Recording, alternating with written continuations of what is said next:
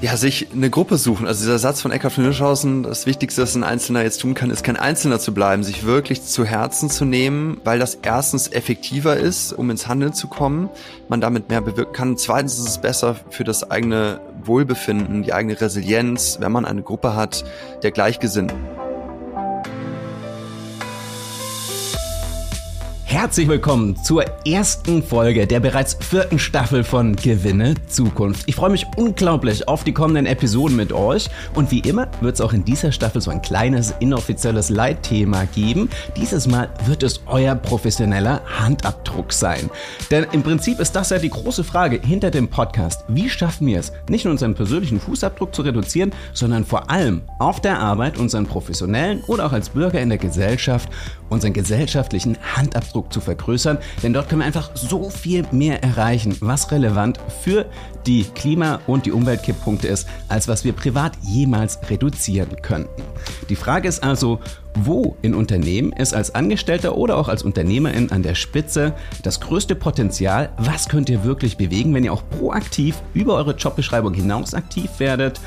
Und genau darum wird es auch schon jetzt in der Auftaktfolge dieser Staffel gehen. Und damit herzlich willkommen zu Gewinner Zukunft, dem Sustainability Podcast der Pioniere. Mein Name ist Zackes, ich freue mich mächtig, dass ihr mit an Bord seid und wie immer freue ich mich unglaublich auf meinen Gast und auch jetzt für die Auftaktfolge hätte es besser nicht passen können. Ist ein bisschen sowas wie ein Bruder im Geiste, er widmet nämlich auch seine komplette Zeit, auch sozusagen seine persönliche Mission nur einem Ziel, nämlich das extrem komplexe Klimawissen zu kondensieren und uns so an die Hand zu geben, dass wir direkt tätig werden können, egal wo wir uns im Leben befinden und wie viel Zeit wir gerade zur Verfügung haben.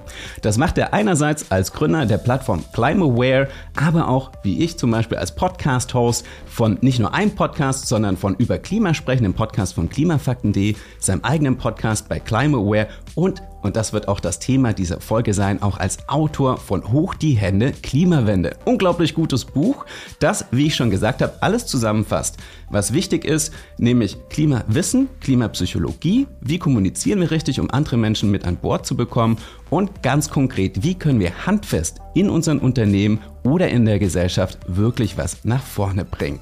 Und damit herzlich willkommen, Gabriel Bornach. Ja, hallo Sake, es freut mich hier im Podcast zu sein und hallo an alle, die zuhören. Wir haben gerade schon gesagt im Intro, wir sind beide noch so ein bisschen am struggeln. Es ist nämlich die erste Podcast-Folge, während wir das hier aufnehmen, des Jahres 2024 und wir versuchen gerade überhaupt erstmal wieder so in den professionellen Schwung reinzukommen. In den Sprechflow, genau. In den Sprechflow, wie war das nochmal hier, Nachhaltigkeit und so, gerade eigentlich nur mit Silvester und ähm, Essen an Weihnachten beschäftigt. Bei der Gelegenheit, Gabriel, Jetzt, während wir den Podcast aufnehmen, haben wir gerade noch Weihnachten im Rücken. Kriegen die lieben Verwandten von dir überhaupt noch was? Gibt's unter dem Weihnachtsbaum, sofern es ihn bei euch überhaupt noch gibt, bei den Baunachs, gibt's da auch noch Pakete von Gabriel oder gibt's da nur noch so Gutscheine für aufforsten.de oder ähm, Social Impact und ähm, Klimabücher? Wie sieht das aus? Ja, es gibt tatsächlich noch einen Weihnachtsbaum. Das äh, liegt ja in der Hand meiner Eltern. Ich würde das vielleicht so ein bisschen überlegen, ob das, ob ich das noch brauche. Aber das ist ja vielleicht auch Teil dieser Podcast-Folge und meines Buchs, sich dann um diese kleinen äh, Sachen, die CO2 ausstoßen, ganz klar nicht zu viel Gedanken zu machen und sich dann das Weihnachtsfest zum Beispiel davon versauen zu lassen, dass da jetzt ein Weihnachtsbaum steht äh, und man selber sich halt intensiv für Klimaschutz bemüht, sondern ich weiß, dass ich eben an den großen Hebeln etwas tue in meinem Leben, dass ich meinen Handabdruck Fußabdruck versuche, so gut es geht zu vergrößern. Darüber werden wir noch sprechen. Und dann kann ich auch so einen Weihnachtsbaum da stehen lassen und da auch kleine Paketchen, Geschenke drunter legen für meine Liebsten. Ähm, das heißt, ja, ich, äh, ich schenke noch Dinge, mache mir dazu aber auch gute Gedanken, versuche da, ähm, wenn es geht, auch Secondhand oder etwas äh, Repariertes zu verschenken. Äh, hier und da ist aber auch noch ein Neuprodukt dabei. Also ich versuche da so ein bisschen in das sowohl als auch äh, zu gehen, was Handabdruck und Fußabdruck angeht. Das heißt, obwohl du quasi Vollzeit professioneller Klimaaktivist bist, gibt es durchaus noch Schönheit und Genuss in deinem Leben. Absolut. Und das finde ich eine wichtige Botschaft. Das schließt ja. sich nicht aus. Genau. Und ähm, auch das Wichtige, das hast du schon gesagt, ne? Die ganzen Diskussionen, gerade beim Familienfest. Ich glaube wahrscheinlich jetzt, ich, in deiner Familie wird das vermutlich anders sein, aber ich glaube, in vielen Familien mittlerweile macht man einen großen Bogen um das Klimathema, um den Frieden zu wahren, während man die zwei Tage zusammen ist. Oh doch, das ist bei mir tatsächlich auch ein Thema, was wir mittlerweile so ein bisschen ad acta gelegt haben. Weil da geht es schnell hoch her und vor allem reibt es sich dann an den kleinen Dingen, die eigentlich, und das werden wir in dieser Folge feststellen, vielleicht unwesentlich sind. Das heißt, so als Gesellschaft ist unser Fokus oft auf den eher unwesentlichen Dingen und es ist viel wichtiger, dass wir unsere Zeit und Energie den wahren Hebel widmen und die sind eben weniger privat unter dem Weihnachtsbaum zu finden, sondern meistens eher dann das Jahr über in unseren Jobs, in den Unternehmen oder in dem, was wir als Bürgerinnen dieses Landes bewegen können. Warum das so ist, das werden wir jetzt besprechen. Das allererste, wir alle kennen den Fußabdruck, ne? Das heißt, wir wissen so, als Durchschnittsdeutsche liegt er bei 10 Tonnen CO2 wohlgemerkt, also nur auf das Klima bezogen, nicht auf alle anderen Aspekte der Umweltveränderung, also Bodengesundheit und so weiter. In deinen Worten, warum müssen wir über den Handabdruck reden? Was ist das? Weil der CO2-Fußabdruck, beziehungsweise der ökologische Fußabdruck, wenn man es jetzt ganz allgemein auf alle ökologischen Probleme ähm, ziehen möchte, das Thema zu sehr individualisiert. Das heißt, die äh, Schuldgefühle und auch die Verantwortung im eigenen Konsum und in den eigenen individuellen Lebensentscheidungen im, im Alltag wird zu sehr auf die Schultern von uns Endverbraucherinnen gelegt, wobei die großen Hebel wirklich die, die strukturellen Emissionen ja aus anderen Quellen kommen, nämlich ähm, von großen Unternehmen. Es gibt da so eine Untersuchung, dass nur 100 Unternehmen weltweit für ungefähr 70 Prozent der industriellen Treibhausgasemissionen verantwortlich sind. Und wir haben es ja auch in der Corona-Pandemie während der Lockdowns gesehen, dass trotz der massiven individuellen Einschränkungen und des individuellen Verzichts, äh, wenn man es so nennen möchte, also nicht zu reisen, das Auto eventuell stehen zu lassen, weniger zu konsumieren und so weiter, äh, dass trotzdem 90 Prozent der CO2-Emissionen weltweit übrig geblieben sind. Und das liegt eben daran, äh, dass diese Emissionen wie gesagt, ähm, struktureller Natur eher sind und wir mit individuellen Entscheidungen im Supermarkt, das Fahrrad zu nehmen und so weiter, eben etwas bewirken können. Ja, das ist mir auch wichtig zu betonen, aber eben nicht so viel, wie wir oft denken. Und da kommt der Handabdruck ins Spiel, dass wir eben uns überlegen, wie kann ich zum Multiplikator oder zur Multiplikatorin für klimafreundliches Verhalten werden. Denn wir können uns ja nur klimafreundlich verhalten, wenn es die Alternative dazu gibt. Wenn äh, diese Alternative dann auch günstiger ist oder günstig ist ähm, oder nicht allzu teuer, also zum Beispiel Bahn zu fahren, statt äh, den Flieger zu nehmen von Hamburg nach München. Und es sozial attraktiv wirkt, das heißt ähm, schon einige Menschen mitmachen und das auch vormachen und ich dafür nicht allzu sehr belächelt werde oder herabgewürdigt werde. Und es muss auch einfach sein, also nicht allzu zeitintensiv, denn wir alle kennen das, wir sind ähm, doch bequeme Wesen, der Mensch im Allgemeinen. Und äh, deswegen ist es eben wichtig, sich zu überlegen, wo habe ich Einflussmöglichkeiten auf die Strukturen und die gesellschaftlichen Normen, äh, die das Verhalten der Massen eben prägen. Da war jetzt unglaublich viel drin. Ich glaube, das Wichtigste ist, ist, zu sagen, das eine tun, ohne das andere zu lassen. Der private Fußabdruck, den zu reduzieren, ist wichtig. Der Handabdruck kann keine Ausrede dafür sein, weiterhin fünfmal im Jahr nach Bali zu fliegen. Richtig. Aber wir müssen schauen, dass wir uns eben viel mehr über den Handabdruck widmen, weil wir haben alle begrenzte Zeit und da können wir einfach unsere Wirkung über unseren privaten Einfluss hinaus skalieren. Auch in der vierten Staffel gibt es wie immer in knapp 60 Sekunden ein zum Thema der Folge passendes Sustainability Offering von meinem Werbepartner IBM. Den größten ökologisch oder sozial nachhaltigen Handabdruck haben wir nicht nur in unseren eigenen Produkten, sondern vor allem, wenn wir dafür sorgen, dass sich ein Thema in der Gesellschaft und in den Strukturen an sich verändert. Und ich persönlich finde es klasse, dass IBM das bei einem der entscheidendsten Themen überhaupt unserer Zeit schon länger federführend vorantreibt, nämlich beim Thema KI. Nicht nur setzt IBM bei den eigenen Produkten auf erklärbare, transparente und ethische KI, sondern formiert auch international Allianzen dafür. Ende 2023 zum Beispiel hat IBM gemeinsam mit Meta die AI Alliance gelauncht, mit über 50 entscheidenden Partnern aus wirklich jedem Bereich der Entwicklung oder Umsetzung von KI und generativer KI, wie zum Beispiel Intel, Red Hat, ServiceNow oder Organisationen wie Yale, das CERN oder die NASA oder auch die TU München setzt sich die Alliance dafür ein, dass KI in einem transparenten, open-source-basierten Ökosystem gemeinsam und kollaborativ gesellschaftlich verantwortungsvoll vorangetrieben wird. Mehr Infos darüber, wie du KI in deinem Unternehmen verantwortungsvoll einsetzen kannst, unter dem Link in den Show Notes oder von Sustainability Specialist Ramon Di auf LinkedIn. Und damit zurück zu Gabriel. Kurze Frage trotzdem, nochmal an den Anfang deiner Antwort.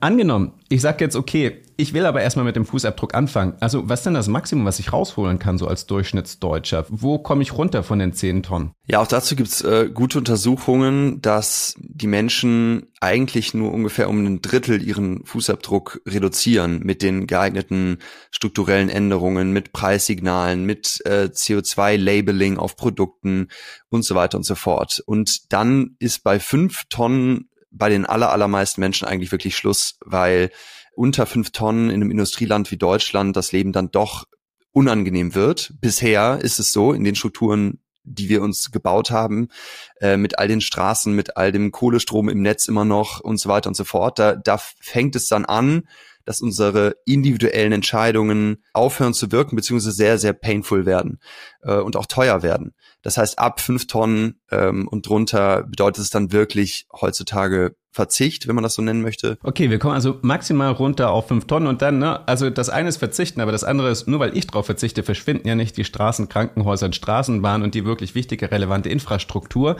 Und das sind eben Dinge, die ich nicht ändern kann. Oder wie du vorhin auch gesagt hast, ob jetzt für die Masse tatsächlich Bio-Lebensmittel leistbar sind, äh, bei Lidl, Aldi und äh, den großen Discountern, die uns wirklich in der Masse versorgen in Deutschland, das ist natürlich nochmal was anderes. Also maximal fünf Tonnen. Ich würde gerne mal noch so ein paar Zahlenbeispiele reinwerfen, die ich wiederum äh, aufgeschnappt habe, weil äh, wirklich um das zu verdeutlichen. Wir hatten ja vorhin, ne, privat zehn Tonnen. Im besten Fall komme ich runter auf fünf, da muss ich aber schon richtig Gas geben. Und mit diesen fünf Tonnen bin ich immer noch vom 1,5 Grad Ziel entfernt, weil ich glaube, als Deutsche dürf, müssten wir theoretisch auf zwei Tonnen runter, um wirklich auf 1,5 Grad Kurs zu sein. Also illusorisch, wenn ich nicht die Strukturen angehe. Ich weiß zum Beispiel, ne, auf LinkedIn verknüpft mit Fabian Müller, der ist ja mit Instagreen auch bei einer Mission beteiligt, Unternehmen zu helfen. Der merkt halt immer, ganz viel scheitert daran, dass es eben noch nicht die Rolle gibt, die KPIs oder sowas und ganz viel bleibt ungenutzt auf der Straße liegen. Also ich finde so ein typisches Beispiel ist, der meinte zum Beispiel, ne, Maschinenbauer braucht nichts anderes tun, als in die existierenden Anlagen, die er schon hat, eine Software für die Beleuchtung einzubauen und dann sparen die halt ruckzuck 170 Tonnen CO2 pro Jahr. Und das ist halt so, da sind vielleicht zwei Leute im Unternehmen mit beschäftigt und einer extern irgendwie von dem Unternehmen, vom Lösungsanbieter. Und das heißt, da sind dann halt pro Kopf dann locker über, oh Gott, so schnell bin ich gerade nicht in Mathe, aber über 50 Tonnen pro Kopf, ne? Also das lässt sich sehen. Ja. Oder Huang zum Beispiel, ähm, mittlerweile auch LinkedIn Sustainability Voice, richtig cooler Mensch, dem lohnt es sich unbedingt zu folgen, kann ich auch in Shownotes verknüpfen. Der arbeitet eigentlich hauptberuflich bei Alchemy, die machen so KI-gesteuerte Zementherstellung wenn jetzt Huang, keine Ahnung, auf zwei Leute trifft, die in einem Zementwerk arbeiten, die sagen, okay, wir stellen diese Zementherstellung auf KI-gesteuerte Zementherstellung um, dann sind das 15.000 Tonnen CO2 weniger pro Werk. Ja, ist unglaublich. 15.000 Tonnen. So viele Leben kann ich gar nicht leben, um dahin zu kommen. Richtig. Und das ist wirklich die Größenordnung. Und das ist eben der Handabdruck. Ja, das ist eben die Wirkung. Das kann man in Unternehmen bewegen. Und das Wichtige ist, ganz viel davon, glaube ich, passiert nicht, wenn man nicht proaktiv über die eigene Rollenbeschreibung hinaus aktiv wird, die Vorschläge einbringt, das in die Hand nimmt und das zu seinem Projekt macht oder sich dafür ein Mandat abholt. Weil, seien wir ehrlich, im Rahmen der CSRD sind die Sachen noch nicht so richtig gefordert. Da geht es erstmal um irgendwie ein paar Zahlen zu finden, ein bisschen was zu verbessern. Aber große Hebel brauchen auch großen Aktivismus und die Lust, was zu verändern. Ja, und wenn, wenn man sich dann überlegt, äh, wie viele Menschen zerbrechen sich vom Supermarktregal den Kopf, ob sie jetzt das eine Duschgel oder das andere nehmen, welches ist jetzt ökologischer verpackt und welches hat weniger Mikroplastik. Und diese ganze Zeit kumuliert, gebündelt, lieber mal in solche Überlegungen zu stecken, was kann ich eben am Arbeitsplatz ähm, bewirken, äh, wie kann ich vielleicht den Zementhersteller zu bringen, KI-gesteuerte Systeme zu nutzen. Und äh, das ist einfach um, um einen Faktor ja, tausend äh, oder noch mehr effektiver. Das ist eben eine ganz wichtige Botschaft, glaube ich, dass beim Handabdruck wirklich die Grenze nach oben offen ist. Und beim Fußabdruck kommen wir eben an eine, an eine Schallmauer sozusagen. Ganz am Anfang hast du auch noch gesagt, Fußabdruck ist immer so schuldkonnotiert. Und das ist ja auch schön beschrieben in deinem Buch. Das ist jetzt nicht so Folklore, sondern wirklich große Fossilkonzerne haben wirklich Millionen reingepumpt in diese Kampagne. Und ohne das jetzt groß auszubreiten, weil wir wollen uns auf das Konstruktive fokussieren, trotzdem fand ich das spannend, weil die sich auch Kampagnen, also das nachgemacht haben, wie zum Beispiel die NRA, also die National Rifle Association in den USA vorgeht. Magst du das mal kurz erklären, wie die es schaffen, eben dieses Schuldframing aufzubauen, welche Psychologie dahinter steckt? Ja, es ist eben bekannt in der Marketingindustrie, dass es bei großen strukturellen und vor allem auch politischen Problemen oder Themen äh, funktioniert, dass man den Blick der Bevölkerung, der Endverbraucherinnen eben ablenkt von den politischen Diskussionen hin ins Private, in den Alltag. Und diese großen strukturellen gesamtgesellschaftlichen Probleme eben individualisiert und zu einem Thema der alltäglichen oft Konsumentscheidungen macht. Und das hat die Tabakindustrie geschafft, als eben Rauchverbote oder auch generell Zigarettensteuer und sowas besprochen wurde in den 70er, 80er Jahren und bis heute eigentlich. Das hat die NRA, wie du sagst, äh, auch geschafft, dass äh, das ganze Thema Waffengewalt ähm, und Waffengesetze in den USA zu einem individuellen Thema gemacht wurde. Und da lautet so ein Slogan der NRA, der sich verbreitet hat, eben not Guns kill people, people kill people. Ne? Also da sieht man schon so ein bisschen diesen, diesen Zungenschlag. Es geht nicht um ähm, darum, wie viel Waffen in einem Land äh, bei den Menschen äh, rumliegen, sondern es geht darum, was diese einzelnen Menschen dann damit machen. Und dann diskutiert man eben ganz schnell über mentale Gesundheit, über ja äh, psychisch kranke Täter und Täterinnen ähm, und nicht mehr über Waffengesetze. Also äh, da sieht man, wie das funktioniert. Und das hat eben BP, British Petroleum, auch versucht mit dem Carbon Footprint eben das Thema Klimakrise ebenso zu individualisieren, ins Private abzuschieben, damit der Blick fürs Politische bei den Menschen fehlt und das eben auch erfolgreich, weil zu der Zeit auch in den USA eine CO2-Bepreisung besprochen wurde, diskutiert wurde und das Thema bis heute verbrannt ist, buchstäblich. Das heißt, die haben sich wirklich ein erfolgreiches Playbook an die Hand genommen, das zum Beispiel die Tabakkonzerne oder die Waffenlobby schon umgesetzt hat und hat gesagt, wie übertragen wir das auf das Klimathema? Platt gesagt, nicht Autos schaden dem Klima, sondern die Menschen, die sie fahren fahren. Aber das ist ja schon auch die Spannung, weil du hast vorhin gesagt, ne, privater Futterabdruck, aber eigentlich sind irgendwie 100 Konzerne für 90 Prozent der Emissionen verantwortlich, aber die produzieren ja für mich. Also kann ich es mir so einfach zu sagen, die großen Konzerne sind schuld. Richtig. Es ist nicht so einfach. Es ist äh, keine Entweder-oder-Diskussion zwischen Fußabdruck und Handabdruck. Ich finde es ganz wichtig zu sagen, ähm, wir brauchen beides und das beste, persönliche, effektivste Klimahandeln bedeutet immer, den eigenen Fußabdruck zu reduzieren und den eigenen Handabdruck zu vergrößern. Ich plädiere im Buch nur dafür, den Schwerpunkt des Handelns doch eher latent beim eigenen Handabdruck zu setzen und habe da so eine ganz grobe Daumenregel eben den LeserInnen an die Hand gegeben und an den Fuß. Äh, eben ein Drittel, ungefähr ein Drittel der eigenen Zeit und Energie, die man insgesamt gewillt ist und fähig ist, fürs Klimathema zu investieren, in die eigene CO2-Fußabdruckreduktion äh, zu stecken und etwa zwei Drittel der eigenen Zeit und Energie in die Vergrößerung des Handabdrucks zu stecken. Denn so kann man vielleicht das Beste aus beiden Welten rausholen. Wie wir den Handabdruck vergrößern, darüber geht's gleich. Aber trotzdem müssen wir, bevor wir das angehen, erstmal nochmal so ein paar Mythen aufräumen, die, wenn wir uns den Fußabdruck anschauen, doch immer wieder am Start sind. Und es ist, glaube ich, unglaublich wichtig, das zu verstehen, weil das, was wir tun und gut meinen, Gutes zu tun, ist nicht immer gleich auch effektiv. Und das framen wir auch noch mit unterschiedlichen Typen, die es gibt bezüglich aus Klima. Und unterscheidet es, glaube ich, so drei, vier unterschiedliche Klimatypen. Ne? Es gibt so die Unwilligen, die haben einfach keinen Bock auf das Thema, ist ihnen unangenehm, sie verdrängen das, sind aber nur acht Prozent. Ne? Wenn man so die Medienlandschaft anguckt, könnte man meinen, das sind irgendwie die Hälfte der Deutschen. Aber das ist eigentlich nur so eine kleine Randgruppe, die es aber schafft, den Kurs zu bestimmen ich glaube, die missachten wir mal jetzt kurz für diesen Podcast, ne? weil relevanter ist die Mehrheit, die was tun will. Und da gibt es zwei relevante Typen, nämlich die planlosen Aktivisten und die innerlich Zerrissenen. Ich glaube, die planlosen Aktivisten, seien wir ehrlich, da gehöre ich zu einem gewissen Teil bestimmt auch dazu weil ich vielleicht im Supermarkt auf bestimmte Dinge achte und denke, die sind wirksam, sind sie aber gar nicht. Magst du mal kurz aufzeigen, was wir in der Regel tun und glauben, es ist gut und was dann wirklich gut ist? Ja, auch da sehen wir, dass der CO2-Fußabdruck-Ansatz an Grenzen stößt, weil wir oft in den einzelnen Entscheidungen, gerade das Supermarktbeispiel ist perfekt, äh, gar nicht genau wissen, was ist denn jetzt die CO2-freundlichere Alternative. Und äh, da gibt es eben wirklich große Mythen, zum Beispiel eben das ganze Thema Plastik, dass eben der Verzicht auf die Plastiktüte und das Mitnehmen eines Jutebeutels äh, schon ganz viel fürs Klima und für den Klimaschutz leistet.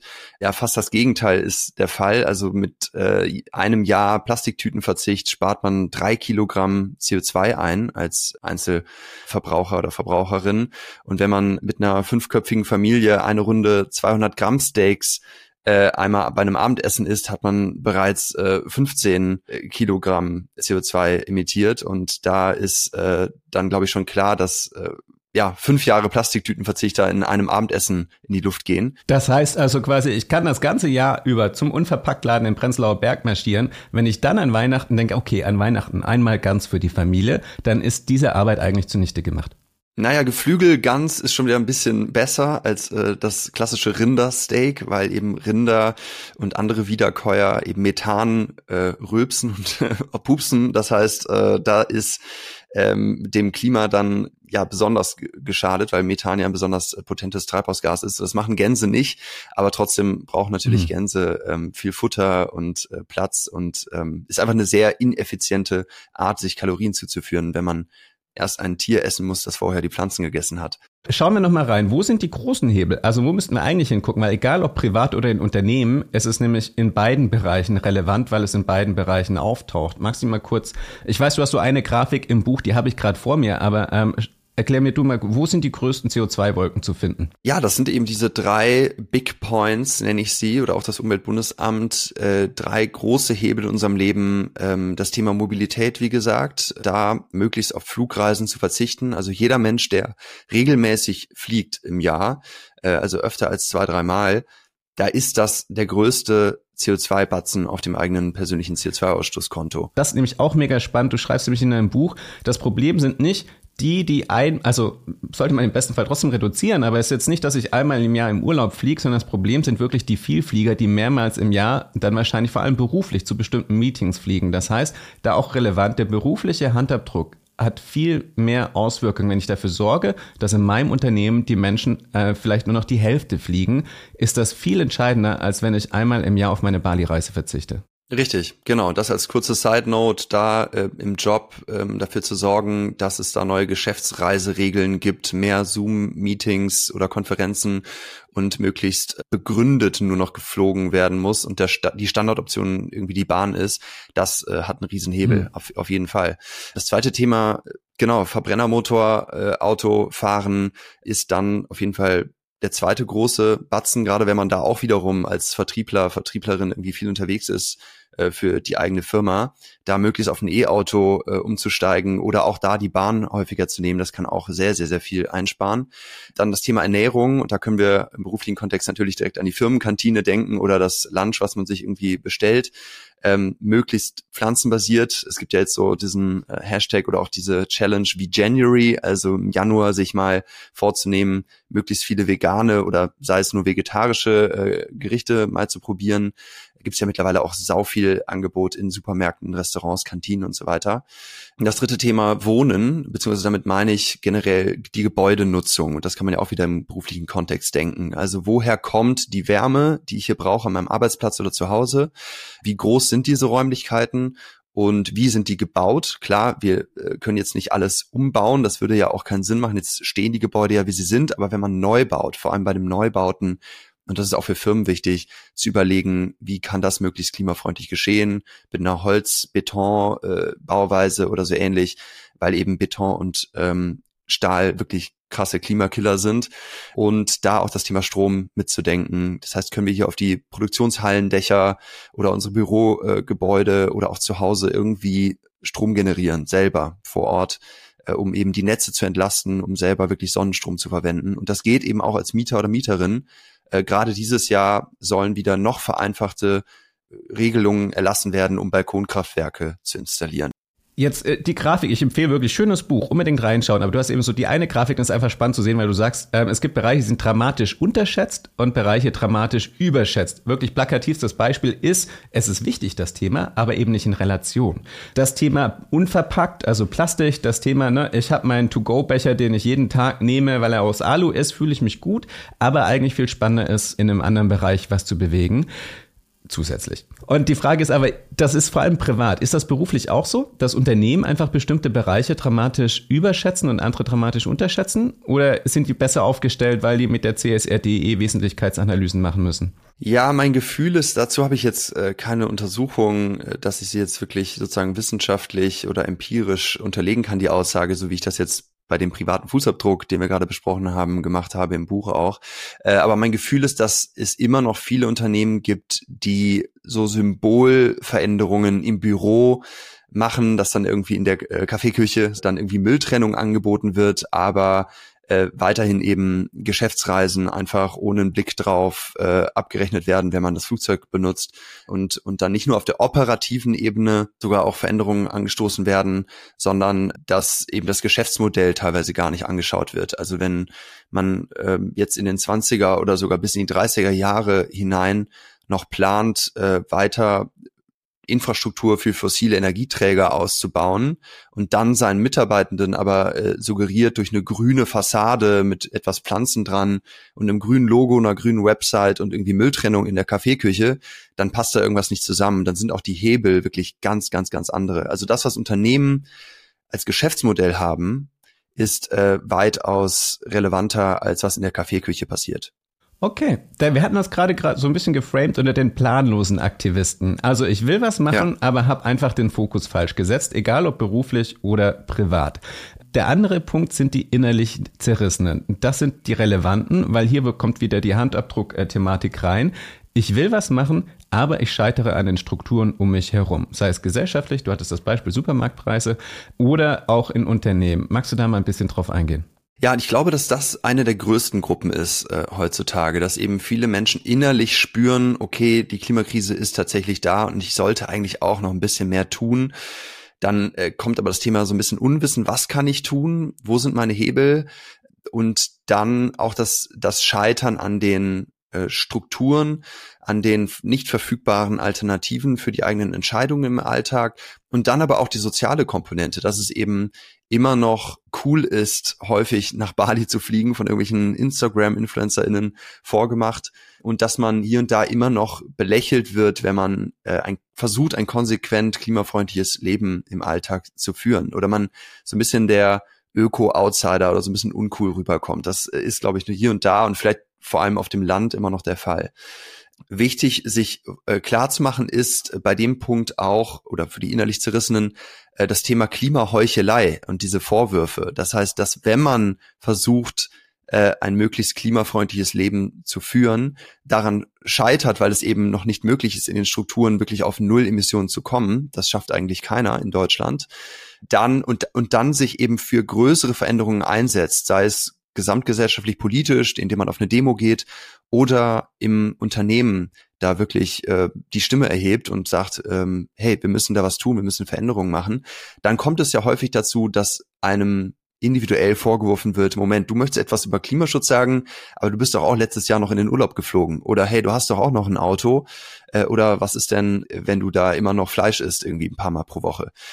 Und äh, wichtig, sich klar zu machen, wenn man diese innerliche Zerrissenheit spürt, ist, dass diese Vorwürfe des Klimaheuchelns bei einem so großen Thema, einem globalen Thema und auch einem strukturellen Thema, dass das eigene individuelle Entscheiden im Alltag übersteigt, eigentlich haltlos sind. Denn wer kann es zum Beispiel, da bringe ich im Buch auch dieses Beispiel, wer kann es, wer kann es einem Monopoly-Spieler oder einer Monopoly-Spielerin vorwerfen, dass sie noch nach den Regeln des Spiels spielt, aber äh, andere Regeln fordert, wenn sie sieht, dass dieses Spiel ja den Bach runtergeht und eben die Lebensgrundlagen zerstört. Äh, das heißt, wir müssen irgendwo uns klar machen, dass wir noch in diesen Strukturen leben, dass wir noch nach diesen Regeln spielen müssen, weil sonst ja ist ein, ein, ein Leben unmöglich äh, heutzutage noch. Aber wir können und dürfen äh, die Stimme dafür erheben, dass sich diese Spielregeln, die Preise und die Angebote verändern. Und da kommt natürlich vor allem die Politik und das Unternehmen, die Unternehmen ins Spiel. Was denkst du? Wie kann ich dein Unternehmen wirksam werden, wenn ich jetzt nicht schon der Head oder die Head of Sustainability bin, sondern vielleicht in einer anderen Position und also jenseits dessen, was jetzt bereits durch den Gesetzgeber gefordert ist? Also wenn ich proaktiv über meine Jobrolle hinaus was bewegen möchte.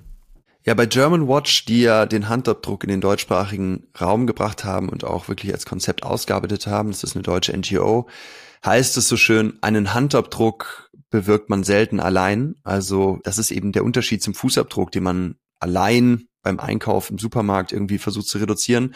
Ein Handabdruck geht meistens und oft und am besten, indem man sich mit Menschen zusammentut. Und das wäre auch mein erster Tipp an alle Angestellten, sich in der Kolleginnenschaft mal umzuhören, sich mal zu trauen, in einer Lunchpause, in einer, ähm, weiß nicht, beim Pendeln, wenn man einen Kollegen trifft, das Thema mal anzusprechen und sich da auch zu zeigen, sich zu trauen, äh, zu sagen, hey, mir ist das Thema wichtig und eigentlich sollten wir da doch mehr tun ähm, was sind denn deine Ideen hier im Unternehmen? Und dann sieht man relativ schnell, wem das Thema auch am Herzen liegt und sich mit diesen Menschen mal zusammenzutun und eine kleine Klimagruppe zu gründen im Unternehmen. Das kann am Anfang ja ganz informell sein, indem man sich vielleicht ähm, alle zwei Wochen mal zum Lunchen trifft oder eine WhatsApp-Gruppe aufmacht oder äh, ein Slack-Channel oder so ähnlich und dann sich überlegt, wo können wir hier uns etwas vornehmen, äh, ein Handabdruckprojekt, was für alle unsere KollegInnen eine Veränderung bedeutet, sodass sie sich einfacher oder günstiger klimafreundlich verhalten können.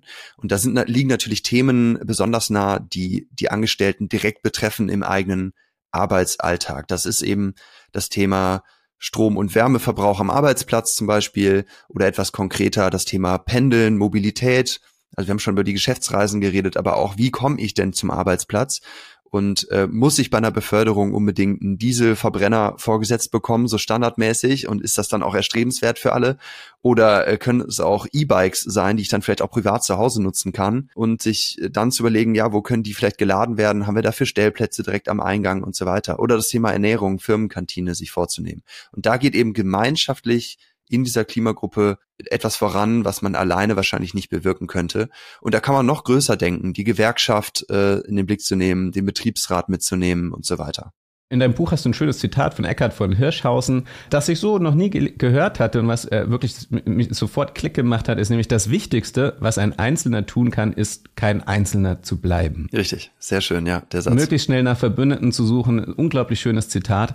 Hast du vielleicht äh, ganz konkrete Beispiele? Von einem Menschen, der wirklich etwas also in einem Unternehmen anstupsen konnte, weil ich kann mir vorstellen, ne, wenn ich eben über die Jobrolle hinaus was mache und dann auch noch irgendwie auf das vegane Menü in der, in der Kantine, auf die E-Autos, mache ich mich ja wahrscheinlich erstmal bei allen anderen Mitarbeitenden, sofern sie keinen Bock drauf haben, unbeliebt. Das heißt, da brauche ich ja durchaus Mut und muss mich ein bisschen aus der Deckung wagen. Also hast du so ein, zwei Success Stories von realen Menschen.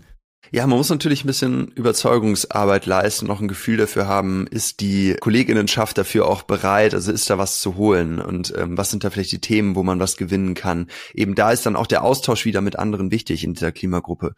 Ja, also mich, mich erreichen immer wieder ähm, Zuschriften von Leuten, die das Buch gelesen haben, die dadurch einen Impuls bekommen haben und begeistert waren und äh, dann tatsächlich Sachen vorangebracht haben, auch im Unternehmen. Also diese, dieses Thema Firmenkantine und da mehr vegetarische Gerichte fordern, das hat auf jeden Fall bei einer Leserin geklappt. Ein anderes beschreibe ich ja im Buch, äh, die, jetzt weiß ich nicht mehr ganz genau den Namen, Amazon Employees for Climate Justice heißt, glaube ich, die Gruppe, äh, die ich da beschreibe, die eben so zur Zeit 2019 und glaube ich auch noch 2020 äh, sich bei Amazon äh, formiert hat, anfangs wirklich nur von zwei Mitarbeiterinnen und äh, dann sehr schnell sehr massiv gewachsen ist und dann letztendlich dazu geführt hat, dass Jeff Bezos äh, wahrscheinlich etwas früher als er sonst gemacht hätte, äh, diese ambitionierten Klimaziele für Amazon verkündet hat und sich da ähm, bei Amazon tatsächlich viel getan hat in der Zwischenzeit.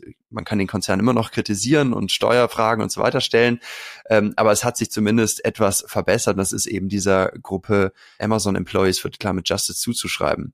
Wobei ich der Ehrlichkeit halber dazu sagen muss, dass diese zwei Mitarbeiterinnen, die das Ganze angestoßen haben, mittlerweile nicht mehr im Konzern sind. Ja, man, man vermutet, äh, sie wurden entlassen, weil sie eben dann doch den Kopf zu sehr aus der Deckung gesteckt haben. Äh, das heißt, natürlich muss man da ein bisschen aufpassen, äh, dass man nicht zu sehr über die Stränge schlägt, aber ich glaube, äh, sanfter MitarbeiterInnen-Aktivismus, wenn man es so nennen möchte, ist angebracht und oft rennt man da auch offene Türen ein, ähm, heutzutage ist das Thema ja wirklich bei allen credible Unternehmen irgendwie auf der Fahne und da kann man sie dann auch bei den eigenen Commitments und der eigenen, mhm. den eigenen Slogans auf der Website ja, ja packen und sagen, Mensch, wir nehmen uns das vor, steht in unseren ja, AGBs fast schon drin oder zumindest in unseren Manifestos äh, und, und in der Werbung und da müssen wir jetzt auch intern mehr tun. Du hast ja auch gesagt, ne, äh, clever ist wahrscheinlich, sich gleich mit dem Betriebsrat zu verbünden. Genau, oder mit der Gewerkschaft. Also da gibt es ja zum Beispiel jetzt das Beispiel äh, Verdi, äh, einer der größten in Deutschland, die sich zusammen mit Fridays for Future Wir fahren zusammen ausgedacht haben, diese Kampagne, und äh, für eine ja, sozial gerechte, klimafreundliche Mobilität einstehen und dafür auch auf die Straße gehen und zusammen demonstrieren. Und da kann man dann als Angestellter natürlich auch mitgehen. Und das ist eben sogar verfassungsrechtlich geschützt. An der Stelle gibt es wie immer einen Shoutout ins Nachhaltigkeitsökosystem mit einer persönlichen Empfehlung von mir, die euch dabei hilft, eure Mission voranzutreiben. Diesmal will ich euch einen Podcast ans Herz legen, der euch dabei hilft, eins der kniffligsten und auch brenzligsten Themen der Nachhaltigkeit zu knacken, nämlich die Nachhaltigkeitskommunikation. Im Sustainable Brand Stories Podcast von Strichpunkt Design geht Host Harald Wellenbrock der Frage nach, wie wir mit einem so komplexen und aufgeladenen Thema wie Nachhaltigkeit positiv inspirieren, berühren und Menschen in Bewegung setzen, ohne uns dabei in die Nesseln zu setzen. Und dass es dafür nicht nur eine einzelne Folge, sondern einen ganzen dezidierten Podcast braucht, sieht man daran, dass wirklich selbst so gestandene Nachhaltigkeitspioniere wie Veleda bei diesem Thema immer noch am struggeln sind. Erfahrener Journalist und Autor, der Harald ist, schafft er es dann zum Beispiel mit Menschen wie Lars Zirpens, dem Markenverantwortlichen von Veleda, genauestens herauszuarbeiten, warum ein ultra nachhaltiges Produkt nicht gleichzeitig bei den KundInnen ein Selbstläufer ist, wenn man nicht das Thema wahrgenommene Relevanz oder Differenzierung erfolgreich gelöst hat. Richtig spannend finde ich aber auch zum Beispiel die Folge mit Sophia Rödiger, Chief Marketing Officer bei 1,5 Grad, die darüber erzählt, wie man ein so negativ und angstbesetztes Thema wie zum Beispiel Energiewende positiv auflädt und in eine Bewegung umwandelt, die zum Beispiel 1,5 Grad innerhalb von zwei Jahren zum Unicorn hat werden lassen. Wenn euch also die Nachhaltigkeitstransformation so sehr auf Trab hält, dass ihr nur noch Zeit für einen einzigen weiteren Podcast habt, dann lasst das die Sustainable Brand Stories sein und hört bei Harald und seinen Gästen, wie ihr eure wertvolle Arbeit jetzt auch noch konsequent und effektiv kommunizieren könnt. Also einfach nochmal schnell in eurer Podcast-App Sustainable Brand Stories eingeben, Häkchen machen für das Abo oder auf den Link in den Show Notes klicken. Und damit zurück zu Gabriel.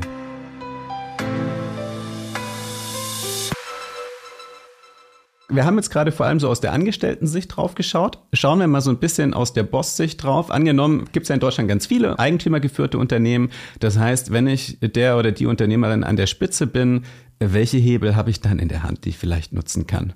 Also wie können Unternehmen wirklich aktiv werden? Ich meine, gerade hier unter den Zuhörenden sind wahrscheinlich die Begriffe dann jetzt schon alle äh, rauf und runter bekannt. Irgendwie messen, reduzieren, Offsets und äh, Scope 1 bis 3, äh, messen und reduzieren der Emissionen. Das alles äh, ist natürlich super wichtig und da startet die Reise, ähm, dass man eben auch den Fußabdruck des Unternehmens als Ganzes reduziert. Und das ist ja wieder viel, viel größer als das, was die Chefs äh, privat äh, bei ihrem Fußabdruck tun können. Das heißt, ja, den Fußabdruck des Unternehmens reduzieren kann der Handabdruck, kann die Handabdruckvergrößerung äh, einer Person sein, die da die Entscheidungen trifft. Aber ich habe eben die Idee geäußert im Buch und auch den Vorschlag gemacht, das Unternehmen als Ganzes auch zu betrachten und sich zu überlegen, was kann denn der Handabdruck oder eine Handabdruckvergrößerung des Unternehmens als Ganzes sein? Also ähm, auch Organisationen haben einen Handabdruck oder können einen Handabdruck vergrößern. Und das geht als äh, Unternehmer, Unternehmerin über drei Wege. Erstens, und das liegt vielleicht so am nächsten am klassischen Unternehmerverständnis, neue Produkte und Dienstleistungen entwerfen und auf den Markt bringen und da wirklich mit langem Atem rein investieren, die die Klimawende beschleunigen und unterstützen. Das kann zum Beispiel ein Startup sein, das bisher Steuereinreichungen unbürokratischer gemacht hat und einfacher gemacht hat äh, für die User, Userinnen mit irgendeiner App. Äh, und dieses äh, Steuer-Startup ähm, kann sich überlegen, dieselbe Denke auf den Antrag einer PV-Anlage zum Beispiel äh, umzumünzen. Also da ist ja heute auch noch ziemlich viel äh, Papierkram auszufüllen, wenn man sich eine PV-Anlage aufs Dach oder sogar nur ein Balkonkraftwerk besorgen möchte. Und da ähm, vielleicht eine neue Software äh, zu entwickeln, um es den UserInnen zu erleichtern, ähm, ja, sich eine Solaranlage zu besorgen. Cooles Beispiel, das ich kurz einwerfen würde, weil die waren in der letzten Folge vor Weihnachten kurz 60 äh, Sekunden an Bord. U-Birch, super schöne Story. Stefan Noller, den CEO, kenne ich schon seit zwölf Jahren. Und die hatten als äh, Tech-Unternehmen, haben die gemeinsam mit IBM den Kopfpass für die Bundesregierung umgesetzt, weil die auf Blockchain-Technologie spezialisiert waren und haben dann aus einer Entscheidung des gesamten Teams heraus beschlossen, wir wollen jetzt nicht weiter auf so technologische Projekte abzielen. Wir wollen wirklich auf das Thema Klima einzahlen und haben den Pivot gemacht hin zu einer Scope-3-Plattform. Das heißt, die nutzen all die Technologie, die die hatten, jetzt um so eine Scope-3-Daten oder Scope-3-Marktplatz aufzubauen. Das wäre für mich das perfekte reale Beispiel zu dem, was du gerade theoretisch umrissen hast. Kleiner Exkurs. Ja, super, super Beispiel. Und das bringt natürlich auch den Unternehmen langfristig viel, denn äh, erstens äh, kann man im sogenannten äh, Talent War irgendwie noch motiviertere, intrinsisch motiviertere Talente anziehen, ähm, langfristig natürlich Kosten sparen und es ist einfach auch ein gutes Gefühl, gerade als ähm, ja eigentumsgeführtes Unternehmen, da wirklich mit äh, einem guten Gewissen abends ins Bett zu gehen, dass man der zur gesamtgesellschaftlichen ökologischen Wende möglichst viel beiträgt. Und das äh, zweite, zweite Hebel ist, dass Unternehmen ja viel oft auch etwas Soziales tun. Da gibt's dann irgendwie die Volksbank vor Ort, die irgendwie einmal im Jahr einen Scheck überreicht an den Fußballverein für neue Netze oder irgendetwas. Ähm, sich da auch zu überlegen, was ist unser Sozialprojekt, ähm, wirklich Non-Profit, dass wir etwas abgeben von unseren Gewinnen.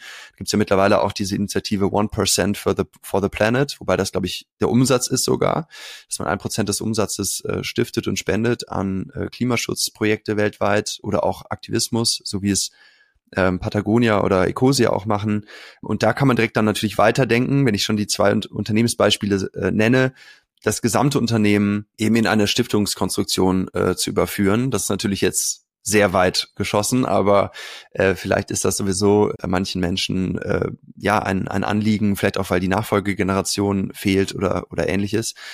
Ja, und das dritte Thema ist äh, dann auch ein besonders wichtiges, finde ich, und zwar das ganze Thema politische Stimme, politischen Handabdruck vergrößern als Unternehmen.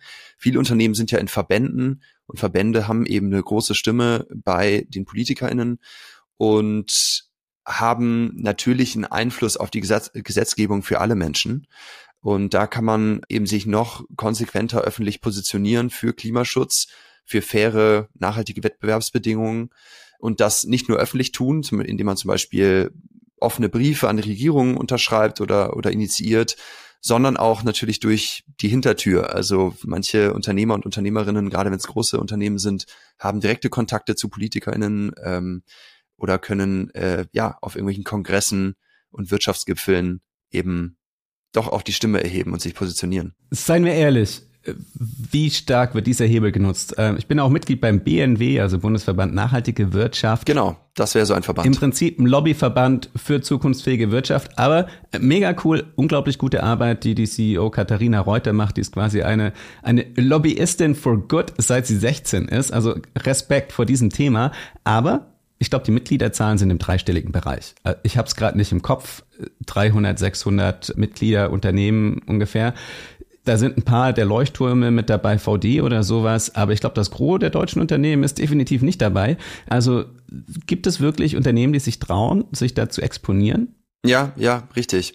Ich würde da allgemein äh, mitgehen mit deiner Analyse. Also es gibt immer noch viel mehr Unternehmen, die sich nicht positionieren oder sogar gegen Klimaschutz einsetzen. Und das natürlich nicht öffentlich, sondern eher durch die Hintertür und über Verbände und, und direkte Kontakte zu, zu den Regierungen.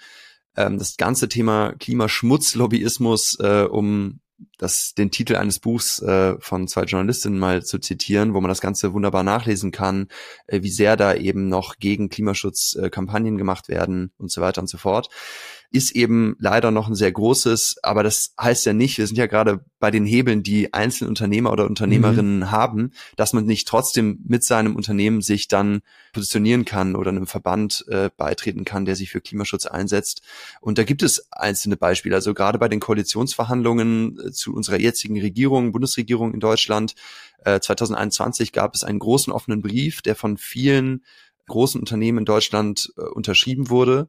Darunter waren, äh, meine ich, Allianz und, und andere wirklich sehr, sehr große Unternehmen. Und es gibt äh, international dasselbe, jetzt auch bei der COP28 mit der We Mean Business Coalition die einen äh, Brief zusammengestellt haben an die äh, StaatslenkerInnen weltweit für mehr und konsequenten und ambitionierten Klimaschutz, wo letztendlich Unternehmen unterschrieben haben, die insgesamt weit über eine Billion Euro, also nicht Billion US-Dollar, sondern wirklich eine über eine Billion Euro Umsatz äh, haben. Und das wird schon gehört. Also das ähm, hat einen Einfluss und das sollte man nicht unterschätzen. Und auch wenn es im, im Vergleich die Minderheit ist, setzt es einen gewissen Ton und da können dann VerhandlungsführerInnen in der Politik sich auch immer drauf berufen. Das heißt, das ist ein Thema, äh, was, glaube ich, sehr, sehr wichtig ist, mehr Klimaschutzlobbyismus zu betreiben und auch zu spenden, unter anderem auch an Parteien, denn dasselbe wird auch gegen Klimaschutz getan. Die zwei perfekten Themen für schon die Einflugschneise für zum Wrap-up, nämlich Spenden und gehört werden, aka Protest, sei es als Unternehmen in Verbänden, sei es als Bürgerin dieses Landes draußen auf der Straße. Beides mal kurz aufgedröselt. Äh, fangen wir mit dem Spenden an. Kurz vor Weihnachten habe ich die 20.000 Follower auf LinkedIn geknackt und dachte mir, geil, das nutze ich, indem ich mit For Tomorrow, mit Ruth von Heusinger, das ist ein Aufforstungsstartup, die war in Folge 4 zu Gast, indem ich 20.000 Kilo 2 aufsette das heißt, pro Follower in ein Kilo, ich glaube, das waren insgesamt 1600 Euro, keine kleine Summe, aber hätte ich die besser investieren können. Also wie spende ich effektiv? Angenommen, ich habe 100 Euro. Wo sollte ich 100 Euro einsetzen, damit sie wirklich gut wirken? Das ist erstmal eine schwierige Frage, weil es braucht tatsächlich alles und äh, klar, äh, sozial also gespendetes Geld fehlt überall. Man kann so viel Gutes tun ähm, mit mit Spenden, ähm, aber es gibt natürlich dann die Frage, wie spende ich beim Thema Klima möglichst so, dass es systemisch und für eine strukturelle Veränderung wirkt. Und wenn ich ganz an den Anfang der Kausalkette gehe, wie große gesellschaftliche Veränderungen entstehen, dann lande ich relativ schnell beim Aktivismus. Und das hat sich ja auch ein, ein Paper, wenn man es so nennen möchte, eine Analyse im äh, Stanford Social Review zum Thema gemacht und eben untersucht, wo kann man einen Euro möglichst effektiv einsetzen, sodass möglichst viele Tonnen Treibhausgase am Ende gespart werden durch politische Veränderungen, die beschleunigt wurden durch den Aktivismus, den man mit diesen Geldern, den Spendengeldern eben ermöglicht hat. Ganz konkret, also die 1632 Euro sind erstmal zu For Tomorrow und äh, kurz da nochmal die Mechanik erklärt, For Tomorrow kann mir eine Spendenquittung schicken, das heißt, ich kriege einen gewissen, gar keinen kleinen Prozentsatz wieder zurück nach der Steuer, das heißt, ich habe nochmal ein paar hundert Euro in der Hand, die ich, während die Aufnahme läuft, nochmal spenden werde, indem ich dann äh, mit der Community eine Umfrage mache, wo das hingehen soll der Betrag ist noch offen. Gebt mir mal einen Tipp, wo der hingehen sollte. Also, äh, was wäre effektiver gewesen als For Tomorrow? Ich finde es wichtig zu sagen, an For, For, Tomorrow zu spenden ist auch sehr, sehr gut und richtig und auch an Greenpeace und WWF zu spenden und so weiter. Nur eben diese Untersuchung bei, beim Stanford Social Review hat eben ergeben, dass an Protestbewegungen, die auch unter anderem zivilen Ungehorsam einsetzen, um einiges effektiver ist. Also an Extinction Rebellion 2019 gespendet zu haben, hat weitaus mehr bewirkt als dieselbe Spendensumme an Sunrise Movement, äh, Greenpeace oder, oder ähnliche bekannte Umweltorganisationen und Bewegungen.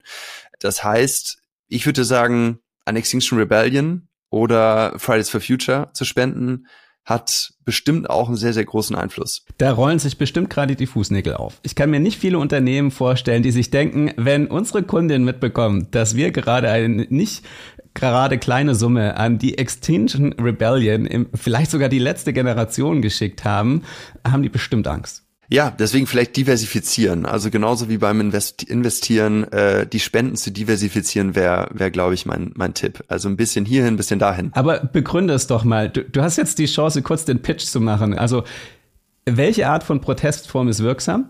aus deiner Sicht und ähm, warum? Also würdest du sagen Friday for Futures, würdest du sagen Extinction Rebellion, würdest du sagen letzte Generation? Wie positionierst du dich oder wie positioniert sich auch die Wissenschaft dahinter? Du hast ja vorhin gesagt, ne, Studien haben das ja auch durchleuchtet, was besonders wirksam ist. Ja, es braucht immer äh, beides, äh, beziehungsweise alle friedlichen Protestformen, weil es dann zu einem sogenannten Radical Flank Effekt kommen kann äh, den wir 2019 gesehen haben bei Fridays for Future und Extinction Rebellion. Das heißt, es gab diese moderate Demonstrationsbewegung Fridays for Future, äh, die ein sehr legitimes und auch moralisch äh, einwandfreies Auftreten hatte. Da gehen Kinder auf die Straße für ihre Zukunft. Auch zum Teil so ein bisschen ziviler Ungehorsam, weil sie sind ja nicht in die Schule gegangen freitags. Aber gut, das wurde ja auch am Anfang äh, stark diskutiert und da war erstmal die Meinung so dagegen. Und dann kam aber Extinction Rebellion auf den Plan und hat eben noch radikaler protestiert, wirklich durch Straßenblockaden und so weiter. Und das hat dazu geführt, dass die öffentliche Meinung äh, zwar gegen Extinction Rebellion war, so das war dann doch zu krass und da das das finden wir nicht gut, dass die da irgendwie Kunstblut auf die äh, Treppen in Hamburg gießen und sich irgendwie komisch verkleiden und trommeln und den Verkehr blockieren und in London sich auf irgendwie U-Bahnen klettern, aber ja, eigentlich ist Klimaschutz ja schon sehr, sehr wichtig und deswegen sind wir jetzt doch für Fridays for Future. Das heißt, der Radical Flank Effekt besagt folgendes wenn es eine radikalere Protestgruppe gibt, die sich friedlich verhält, das ist ganz wichtig. Das heißt, keine Gewalt einsetzt und äh, bei Sabotage ist man sich nicht so einig, was das bewirkt. Da gehen die Meinungen auseinander, aber zumindest keine Gewalt gegen Menschen einsetzt. Dann kann es dazu führen, dass die moderateren Teile der sozialen Bewegungen, die dieselben Ziele haben, mehr unterstützt werden und dadurch der Druck auf die Politik natürlich massiv sich erhöht, dass sich etwas tut. Und ähm, da, da kann eben solcher ziviler Ungehorsam von Extinction Rebellion zu ähm, wirklich einem Aufbruch des politischen Diskurses führen und äh, vorher Undenk oder Unsagbares kann dann denk- und sagbar gemacht werden. Auf der anderen Seite sehen wir das leider gerade auch bei dem, was die Rechten machen. Also äh, Rechtsextreme versuchen sich auch diesen Radical Flank-Effekt zunutze zu machen und versuchen eben die Baseline zu shiften von dem, was denk- und sagbar ist. Und das sehen wir ja leider im politischen Diskurs jetzt auch in Deutschland. Während wir diese Folge aufnehmen, ist Woche zwei des Jahres 2024. Da können wir das natürlich ganz konkret bei den Bauernprotesten ähm, verfolgen die quasi gerade wirklich von der Extremrechten gekapert werden. Mit Galgen beim Protest und dergleichen. Genau. Aber das funktioniert eben auch bei progressiven Themen. Und das ist eben wichtig zu sagen. Und das kann man unterstützen, weil du wolltest ja, dass ich den Pitch für Extinction Rebellion hier mache. Ja, aber eben, wir wollen nicht den Galgen bei den progressiven äh, Nein, Protesten. Das ist ja auf keinen Fall. Weil ich glaube, das Wichtige ist nämlich auch zu sagen, stand in deinem Buch, das fand ich eine schöne Zahl, friedliche Proteste sind doppelt so wirksam wie gewaltvolle oder aggressivere Protestformen, oder? Genau, das ergibt eben eine große Untersuchung, wo sich Proteste und soziale Bewegungen, Veränderungen angeschaut wurden von 1906 bis 2006. Why Civil Resistance Works äh, lautet der Titel dieser Untersuchung. Und da kam eben raus, dass äh, friedliche Proteste und friedliche Revolutionen sogar, es wurden sich auch Revolutionen in Diktaturen angeguckt, ähm, weitaus effektiver waren, weil eben viel anschlussfähiger. Bei der Gelegenheit, der Bogen zurück, was können Unternehmen tun? Das heißt, wenn Unternehmen sich nicht trauen, zu spenden an zum Beispiel FFF oder an die Extinction Rebellion, was sie natürlich jederzeit machen können, ist zu sagen, ähm, am Tag von Klimaprotesten zum Beispiel, September ist immer der große internationale, ne?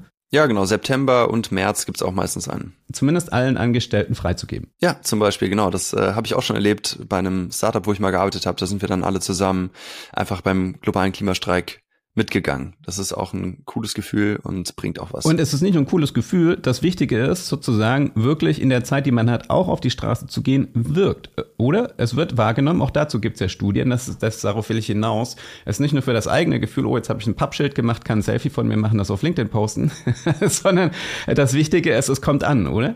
Nee, auf jeden Fall. Es wirkt, ja. Also ähm, wir hätten 2019 nicht äh, das sogenannte Klimapaket bekommen und die CO2-Bepreisung in äh, Verkehr und Wärme, wenn nicht da 1,6 Millionen Menschen auf die Straße gegangen wären im September. Äh, das ist ganz, ganz sicher. Also äh, PolitikerInnen schauen auch natürlich immer auf die Demonstrationen, ähm, wie viele Menschen da teilnehmen und ja, jede Gruppe von zehn Leuten, die mehr oder weniger auf eine Klimademo geht, äh, hat auf jeden Fall einen Einfluss. Letzter Punkt, letzte Minuten, das nämlich passt nämlich wunderbar. Du schreibst auch von positiven Kipppunkten. Ne? Wir haben ja immer alle Angst vor den negativen Kipppunkten. Da sieht auch alles extrem schlecht aus, gerade was die neuen planetaren Grenzen angeht. Aber viel zu selten reden wir über die positiven Kipppunkte. Welche gibt es? Und ähm, welche könnten wir knacken? Ja, da gibt's eine schöne Untersuchung von der Transformationsforscherin Ilona Otto zusammen mit dem Potsdam Institut für Klimafolgenforschung, dem PEAK. Äh, die haben sie 2020 rausgebracht. Ist auch sehr schön mit einer Grafik visualisiert. Das kann ich allen Zuhörerinnen und Zuhörern, die sich für soziale Kipppunkte im Klimathema interessieren, sehr ans Herz legen, sich das anzuschauen. Die nennen eben verschiedene Hebel, wie wir positive soziale Kipppunkte für Klimaschutz triggern können. Und zwar, indem wir Klimabildung überall voranbringen und auch verankern. Das richtet sich natürlich vor allem an Bildungsinstitutionen, aber auch hier wieder an Unternehmen. Ich glaube sogar noch mehr an Unternehmen. Weil seien wir ehrlich, bis eine Bildungsinstitution ja. das an den Start bringt, ist in anderthalb Dekaden vergangen. Gerade Unternehmen können das wahrscheinlich viel schneller und effektiver und vor allem bei den Menschen, die dann auch was bewegen können, an den Start bringen, oder? Guter Punkt. Ja, auf jeden Fall. Da ist äh, Schnelligkeit key und äh, da eine Nachhaltigkeitsreise für die MitarbeiterInnen einmal im Monat, alle zwei Wochen oder auch nur alle zwei Monate anzubieten mit anderthalb, zwei Stunden Arbeitszeit ist, denke ich, erstens angebracht und zweitens sehr effektiv und kommt dann ja wiederum auch dem Unternehmen zugute, wenn dann gute Ideen dabei rumkommen und Projekte. Dann die Verbrennung von fossilen Energieträgern unmoralisch zu machen, da also einen Norm-Shift irgendwie hinzukriegen. Das ist natürlich jetzt 2024 noch einfacher, seitdem die COP28 die Abkehr von fossilen Brennstoffen in den Abschlusstext geschrieben hat. Also dasselbe haben wir ja auch als Menschheit äh, mit der Sklaverei geschafft oder mit äh, der Apartheid, dass es einfach unmoralisch ist, dass die Menschen sagen, das tut man nicht. Also man verbrennt einfach keine Kohle mehr und baut schon gar nicht äh, äh neue Kraftwerke dafür. Das müsste das Ziel sein. Es wirkt so ein bisschen utopisch vielleicht jetzt noch 2024, aber das wird, glaube ich, irgendwann der Fall sein in den 30er oder 40er Jahren. Dann überall Emissionen messen und transparent machen. Das ist auch für Unternehmen, glaube ich, sehr wichtig. Alle Subventionen von fossilen Energieträgern beenden und Investitionen in neue fossile Infrastruktur beenden, ähm, ja, natürlich die Energiewende voranbringen, erneuerbare Energien überall zu skalieren und äh, ganz wichtig Städte klimaneutral machen. Also den Menschen wirklich zu zeigen, wie schön, gesund und positiv, ruhig und sicher klimaneutrale Städte sind und auch bezahlbar langfristig. Also da macht Paris gerade viel vor mit Radwegen und Begrünung. Kopenhagen, jeder, der schon mal da war, ist begeistert von dieser Stadt. Ähm, das können wir auch hier in Deutschland, in Berlin und äh, in Köln schaffen, auch wenn es im Moment noch nicht so aussieht. Äh, kleiner Hinweis, Kopenhagen hat in den 60er Jahren damit angefangen, also vor mittlerweile 60 Jahren. Das ist ein langer Weg. Deswegen muss man heute anfangen und das nicht nochmal um zehn Jahre verschieben. Richtig. Also all das sind Triggerpunkte für soziale Kipppunkte, die wünschenswert sind. Um uns auf diese Kipppunkte hinzuarbeiten, unseren Beitrag zu leisten, vor allem in unserer Rolle in Unternehmen, äh, schließen wir die Folge ab, wie du auch dein Buch abschließt. Ähm, du schließt, ich sage jetzt mal in meinen Worten, die zehn Gebote des Gabriel Baunach für effektiven Klimaaktivismus. Was sind deine drei wichtigsten Gebote für professionelle KlimaaktivistInnen da draußen? Was möchtest du noch an die Hand geben? Ja, sich eine Gruppe suchen. Also dieser Satz von Eckhard von Hirschhausen, das Wichtigste, was ein Einzelner jetzt tun kann, ist kein Einzelner zu bleiben, sich wirklich zu Herzen zu nehmen, äh, weil das erstens effektiver ist, äh, um ins Handeln zu kommen, man damit mehr bewirken kann. Zweitens ist es besser für das eigene Wohlbefinden, die eigene Resilienz, wenn man eine Gruppe hat der Gleichgesinnten, die das Thema auch verstehen, äh, die die Dringlichkeit verstehen, denen das am Herzen liegt und die handeln. Und da ist äh, ein Satz, glaube ich, von Greta Thunberg sogar ganz entscheidend und wichtig. Hoffnung entsteht durch Handeln und nicht andersrum. Äh, das heißt, Hoffnung ist nichts, was ich irgendwie passiv von außen mir irgendwie nehmen kann, sondern ich muss sie kultivieren und nähren und schüren, indem ich handle innerlich. Das wäre mein erster Punkt. Der zweite ist, sich eine Natur- oder Verbundenheitspraxis zu suchen äh, oder eine Routine, vielleicht sogar spiritueller Natur, wenn das jetzt nicht zu esoterisch klingt, also säkulär äh, spirituell, also dass wir uns wieder begreifen als Teil des gesamten Ökosystems, dieses gesamten Planeten der Natur. Ähm, das kann eine halbe Stunde Waldspaziergang jeden Morgen sein und einfach in Stille ohne Handy. Ja, das wieder zu spüren, dass wir Lebewesen, verbundene Lebewesen dieses wunderbaren Ökosystems global ähm, sind. Und das Dritte ist, sich immer wieder auf Positives und bereits Geschafftes auszurichten. Da fand ich gerade diese LinkedIn-Posts sehr schön Ende 2023. Positive Sachen, die 2023 passiert sind fürs Klima, ähm, von lauter Leuten, die sich da engagieren. Und das hat mir irgendwie total gutes Gefühl gegeben. Also immer wieder auch äh, sich auf die guten Sachen, die geschafft wurden, ausrichten und Zwischenerfolge feiern, unbedingt feiern, wenn man was geschafft hat äh, und auch mal Spaß haben und Leuten auch mal etwas schenken und sich am Weihnachtsbaum freuen. Wichtigste Message zum Schluss würde ich sagen, na, ihr müsst nicht als Unternehmen perfekt dastehen. Traut euch das nach außen zu kommunizieren. Macht kein Greenhushing, also habt nicht Angst vor irgendwie einem negativen Backlash, sondern diesen Diskurs braucht es genau das. Es braucht unglaublich viele positive Beispiele. Das ist das, was motiviert und andere einlädt, auch aktiv zu werden. Vielen Dank, Gabriel, für diese Auftaktfolge. Es war mir ein Fest, es waren großartige Themen und viel davon werden wir in den nächsten Folgen auch noch vertiefen. Im besten Falle schon in der zweiten Folge, dann habe ich nämlich, ich würde mal sagen, den, den Meister des Aktivismus in Deutschland am Start, nämlich Heinrich Strößenreuter. Ich glaube, es gibt wenige Menschen, die so viele Menschen für die unterschiedlichsten Themen mobilisiert haben, für Petitionen und dergleichen, Radpetitionen. Er hat unglaublich viel Städteveränderung auf den Weg gebracht und ist jetzt Teil der Klimaunion und im Gepäck haben oder im Verbund wird er dabei mit Bertram Fleck, einem Lokalpolitiker, der mit seiner Gemeinde unglaublich viel bewegt hat. Das heißt, mit den zwei werde ich darüber reden. Wie schaffen wir es möglichst effektiv, andere Menschen zu gewinnen und mit an Bord zu holen, nämlich genau das, was auch Gabriel gerade gesagt hat. Das Wichtigste ist, kein Einzelner zu bleiben. Und wenn wir viele sind, darauf einzuwirken, dass sich vor allem die Gesetze verändern und die Strukturen. Das heißt, das Thema werden wir, wenn die Aufnahme klappt, schon in Folge 2 perfekt fortführen. Danke dir, Gabriel. Ah, super. Da will ich sogar selber mal reinhören, weil ich bin großer Fan von Heinrich äh, Strößenreuter. Also super, dass der hier im Podcast kommt. Große Hörempfehlung an alle. Dann freuen wir uns beide drauf. Also, ich freue mich, euch bei der nächsten Folge wieder mit an Bord zu haben. Bis dahin, connectet euch mit Gabriel und mit mir auf LinkedIn, denn dort werden wir die Diskussion natürlich weiterführen. Und ähm, ich weiß zumindest in meiner Community, aber bestimmt auch in Gabriel, sind unglaublich viele Sustainability Professionals. Das heißt, vernetzt euch, werdet mehr. Die Links findet ihr in den Show Notes.